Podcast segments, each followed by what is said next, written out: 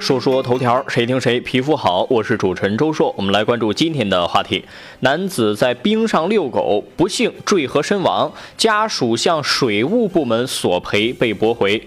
一名男子在大坝的消力池内的冰面上遛狗，不慎落水溺亡，家属以没有尽到管理责任为由，向水务部门索赔六十二万，被法院驳回。法院认为，自甘风险自担责任，不能以情感或结果责任主义为导向，将损失交由不构成侵权的他方承担。与之类似的还有一个新闻，说男子摘芒果从树上摔亡，妻子女儿向借竹竿的人索赔二十五万。去年六月，七十五岁的阿国在采摘芒果的过程当中不幸摔伤致死，他的妻子女儿将借给他竹竿的人阿冠起诉到法院索赔二十五万。最近呢，双方达成了庭外和解，阿冠没有在金钱上对原告进行赔偿或者补偿。法官表示，阿冠的行为就是借给他竹竿的一个行为不。存在故意或过失导致阿国死亡。有个网友说啊，原来在水利局上班的时候也碰到过下河游泳淹死来索赔的，气得我们副局长说下次啊给河安个盖子。这都是属于典型的病急乱投医、疯狗乱咬人、瞎找。有没有管地球的单位啊？等我寿终正寝的时候，我得让我的子孙去告一下。另外这个事儿。不是找吗？我觉得不光可以找水务部门，是不是还能找找那个卖狗的呀？是吧？你不卖给我狗，我怎么去遛狗啊？不遛狗就不会淹死啊！再往前找，你说爹妈把我生出来干嘛呢？不生出我来，我也不会死了，是这个道理吧？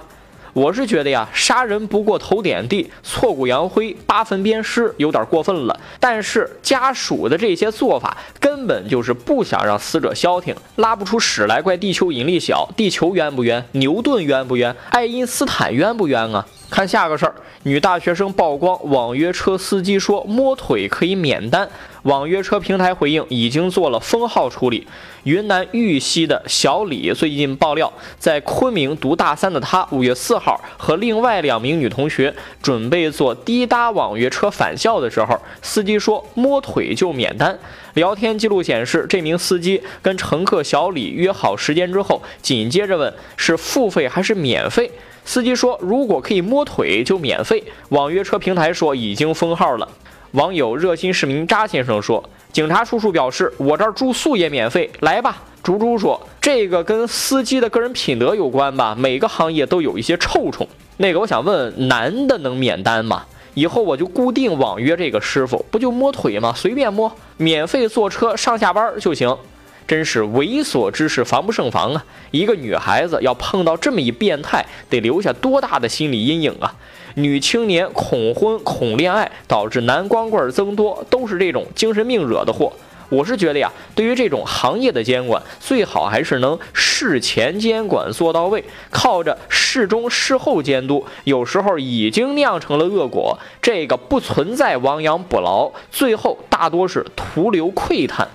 说说头条，谁听谁皮肤好。我是主持人周硕，下期节目咱们接着说。